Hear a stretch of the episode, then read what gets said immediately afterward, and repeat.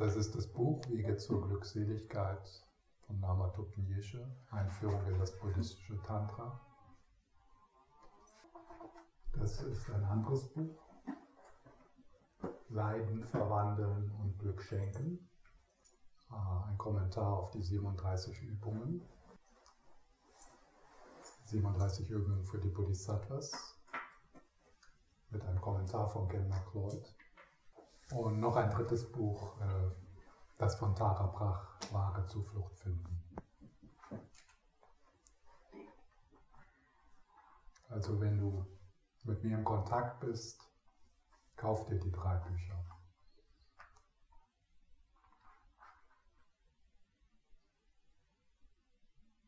Solamaisha.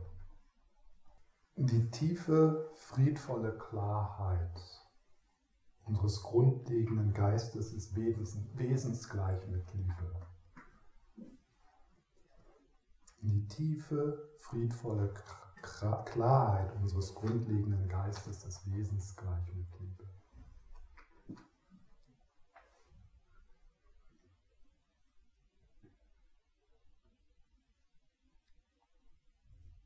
Ich lese diesen Satz immer wieder.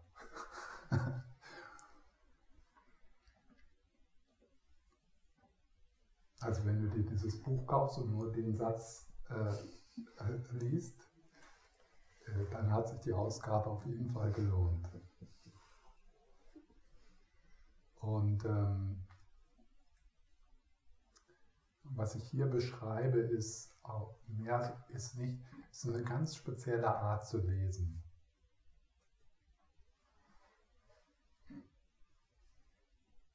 Also manche Leute, die lesen ja ein buddhistisches Buch nach dem anderen, um irgendwie so ein Wissen anzuhäufen, was Buddhismus ist. Zeitweilig mal angebracht.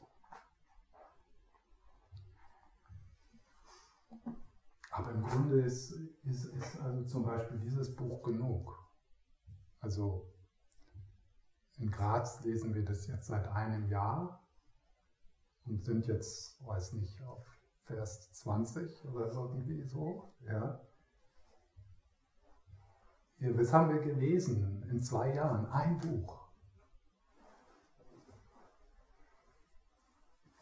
Aber, aber es kommt halt darauf an, wie man es liest. Was, was, was das mit dir macht. Ob du dich berühren lässt, ob du immer wieder zurückkehrst ja, das wirklich verdaust.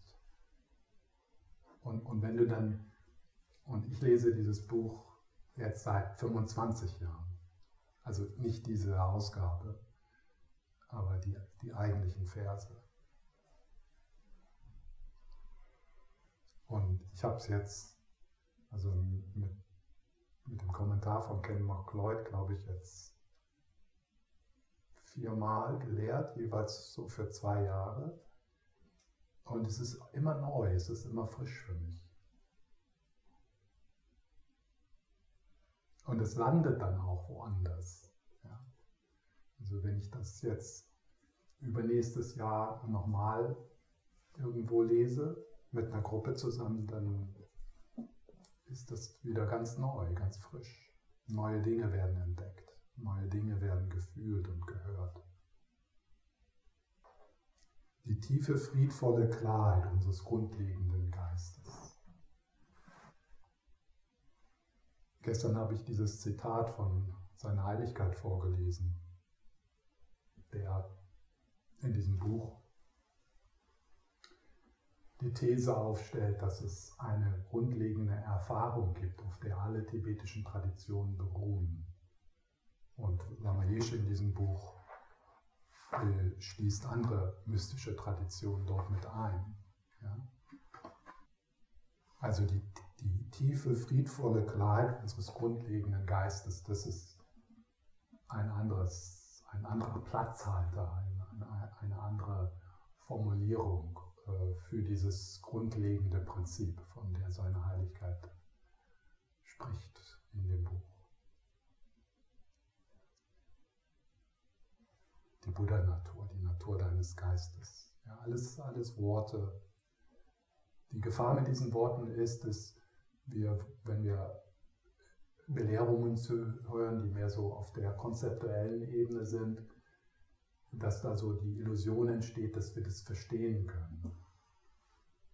Und wir können das sogar irgendwie ein bisschen verwechseln. Ja, ja, ich habe das verstanden, die Leerheit des Geistes. Man hat dann fünf Jahre die Leerheit studiert, ja, ich habe das verstanden.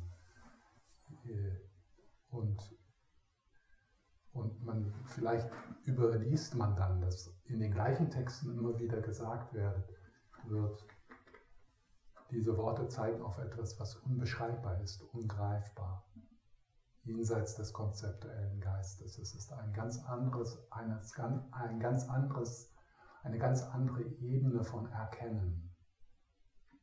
Eine so andere Ebene von Erkennen, dass man nicht mehr von Erkennen sprechen kann. Weil Erkennen, das Wort Erkennen impliziert schon, da ist jemand, der erkennt etwas.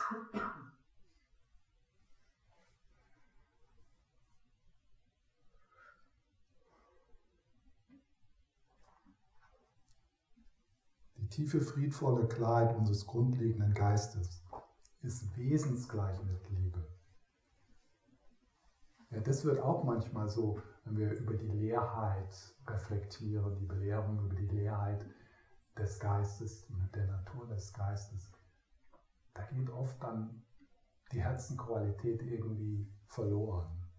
Wir sprechen wirklich von, und dann auch wieder das Wort Liebe. Ja? Also wenn wir an Liebe denken, dann ist da wieder diese, diese Idee, ich liebe etwas.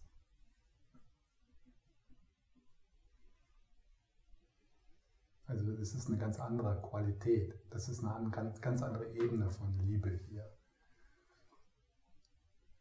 Manchmal füge ich dann das Wort ursprünglich oder tiefgründig dazu.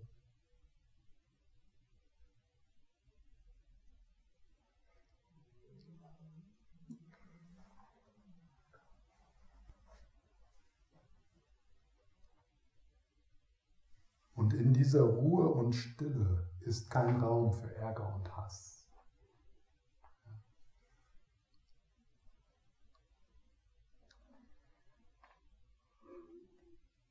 Die tiefe, friedvolle Kleid unseres grundlegenden Geistes, erwachtes Gewahrsein, habe ich gestern noch dazu gesagt, erwachtes Gewahrsein, reines Gewahrsein, nicht duales Gewahrsein.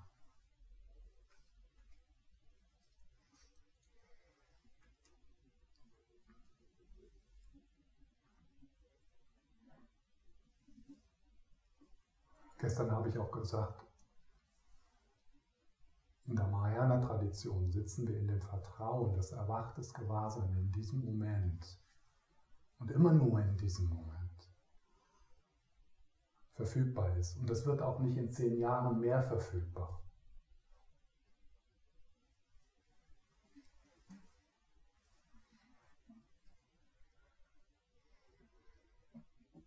Die grundlegende Natur unseres Geistes, die wesensgleich mit Liebe ist.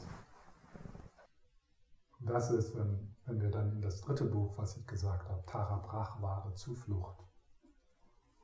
Das ist unsere Zuflucht. Vielleicht kann ich da kurz ein Zitat vorlesen von Tara Brach. Und dann nach der Pause können wir das, was sie hier beschreibt, vielleicht so ein wenig in unsere Meditation bringen.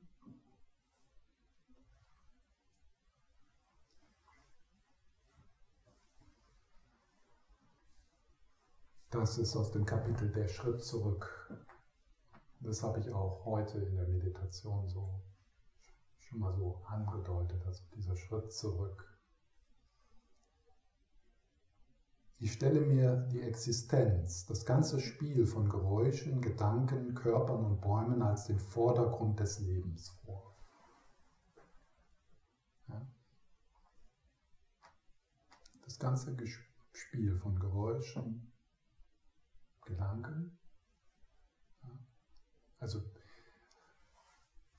der Trick ist immer in diesem, wenn man solche Texte liest, liest es in den Moment zu bringen.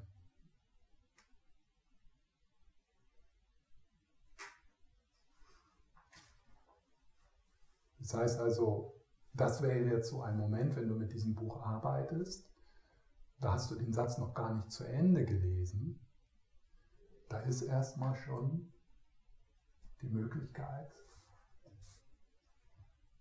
innezuhalten und in diesem Moment zu schauen, wovon spricht sie hier?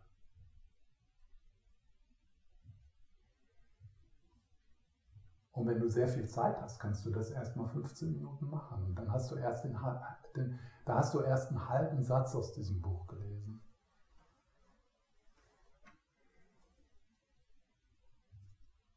Ich stelle mir die Existenz, das ganze Spiel von Geräuschen, Gedanken, Körpern und Bäumen.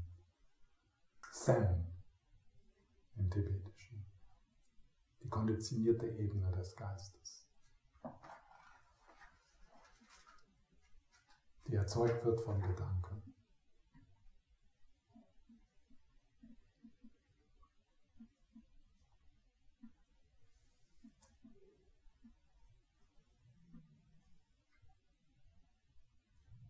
Und die wir bewohnen. Ja, wir bewohnen den Vordergrund durch die Identifikation.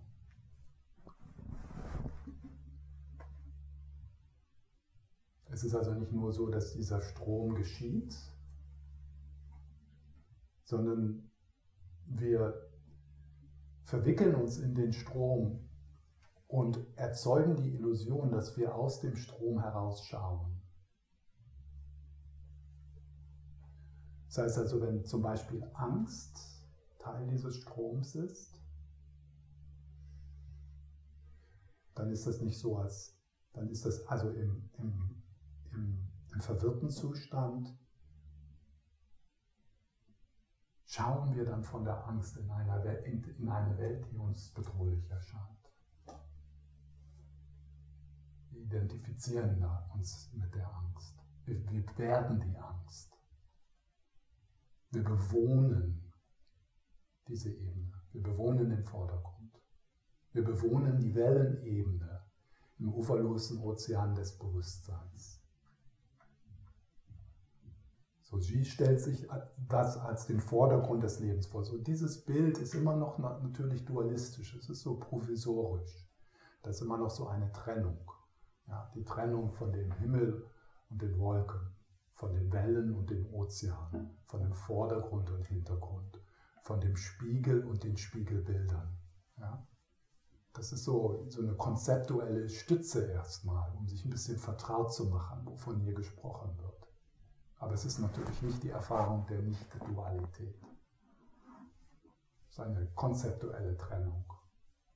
Den Spiegel von den Spiegelbildern zu trennen, die Wellen von dem, Wol von dem, äh, die Wellen von dem Ozean, den Himmel von den Wolken, den Vordergrund von dem Hintergrund. Das macht der konzeptuelle Geist. Die zwei Wahrheiten, ja, wird das auch genannt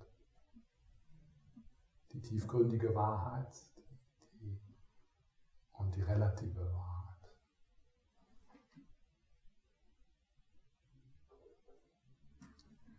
Und das bewusste Gewahrsein als den Hintergrund. Ja? Bewusstes Gewahrsein. Ja. Manchmal benutzt sie auch das Wort Präsenz.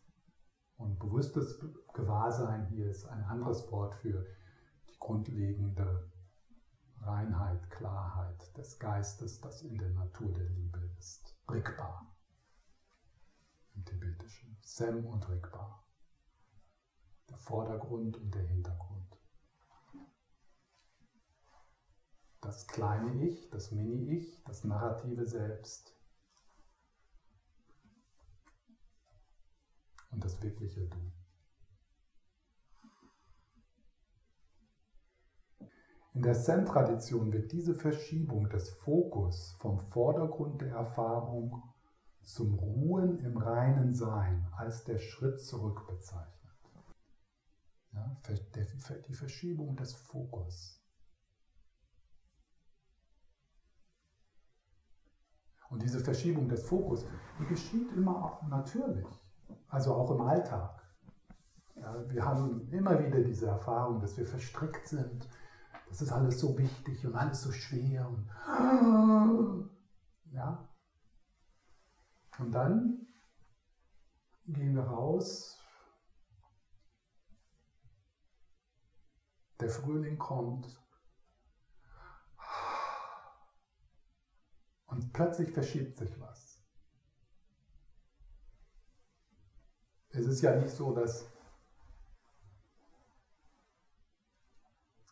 die Erfahrung dort, eine komplexe Situation auf deiner Arbeit zu haben, dass die vergeht.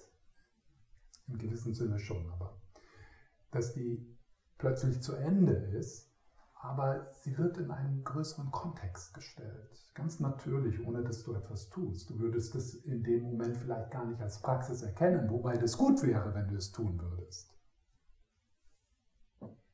Ah, ah das ist jetzt ein Aufwachen. Aufwachen aus der Trance, dass das wirklich wichtig ist. Dass dein Boss dich heute gefeuert hat. Das ist natürlich wichtig, aber nicht wirklich. Im ersten Moment ist das unglaublich wichtig. In einem Jahr? In zehn Jahren? Am Ende dieses Lebens? Es ist wie ein Traum, der keine Spuren hinterlässt.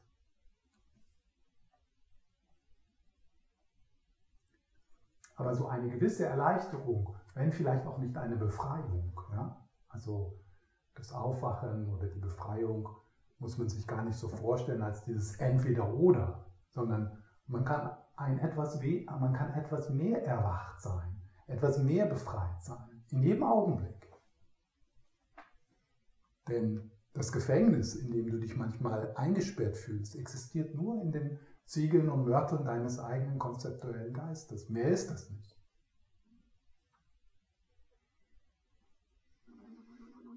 Und manchmal ist das so, geschieht das so, dass, dass du das siehst. Das mache ich. Das, ist, das sind Gehirngespinste.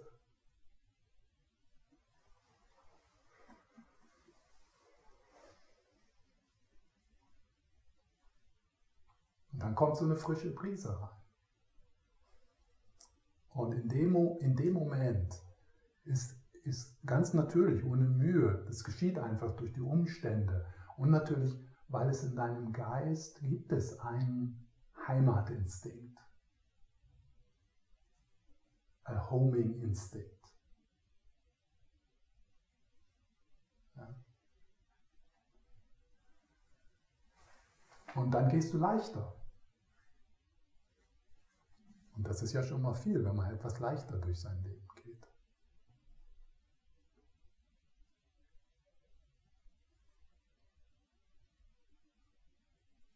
Mit weniger Gepäck.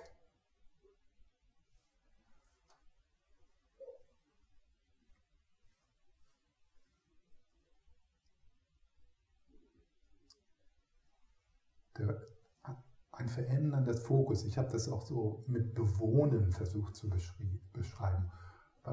Was bewohnst du mehr in diesem Augenblick? Ja, was bewohnst du mehr?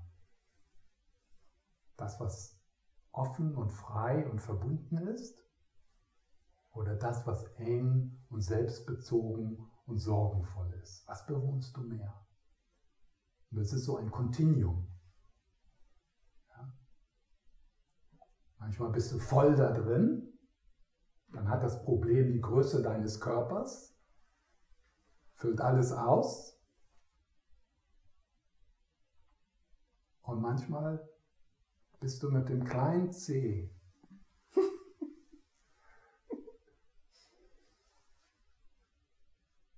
in der Leichtigkeit, im Hintergrund.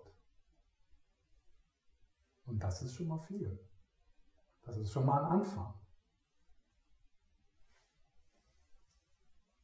Und vielleicht geht da noch ein bisschen mehr.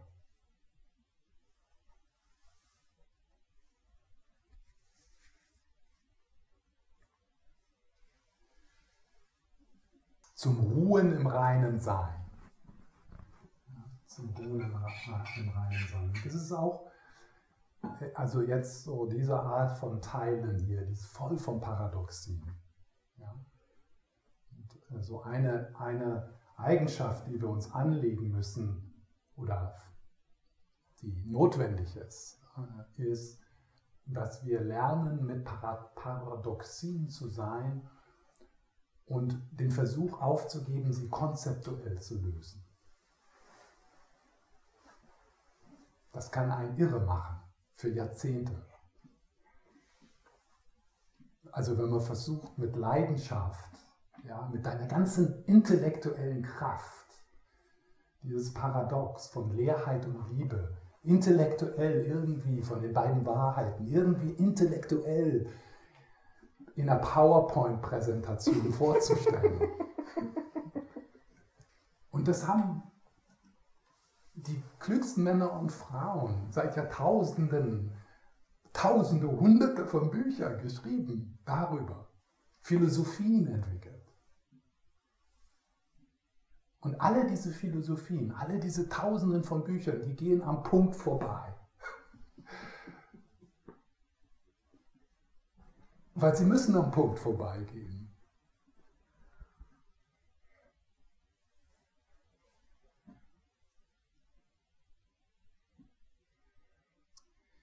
So, zum Ruhen im Reinsein. Ja, das hört sich ganz gut an. Ne? Es ist nur so, dass da niemand ist, der ruht. Und da ist auch niemand, der zurücktreten könnte.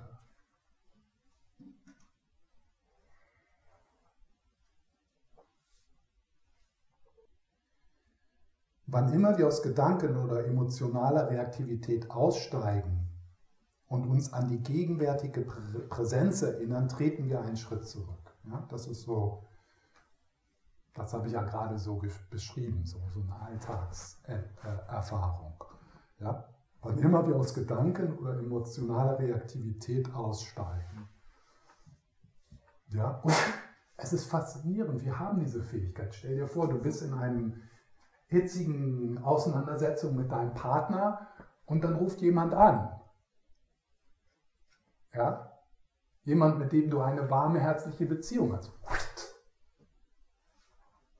Ja? Dann kannst du da raustreten. Das hat vielleicht noch so ein bisschen Nachhalt, ja?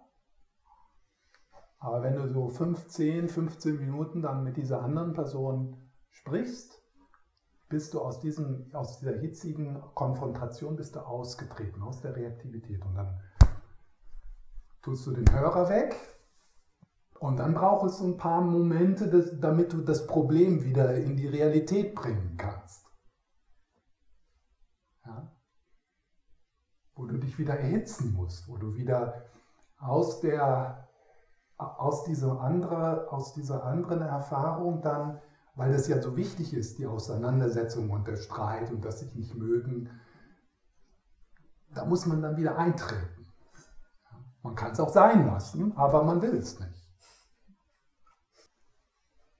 Oder sagen wir mal so, ein Prozess in dir will es nicht. Ein Schmerzkörper will es nicht.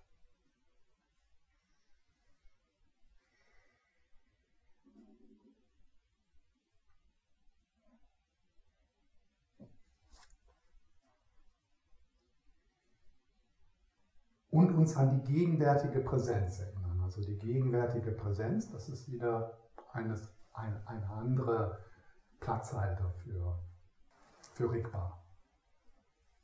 Gegenwärtige Präsenz.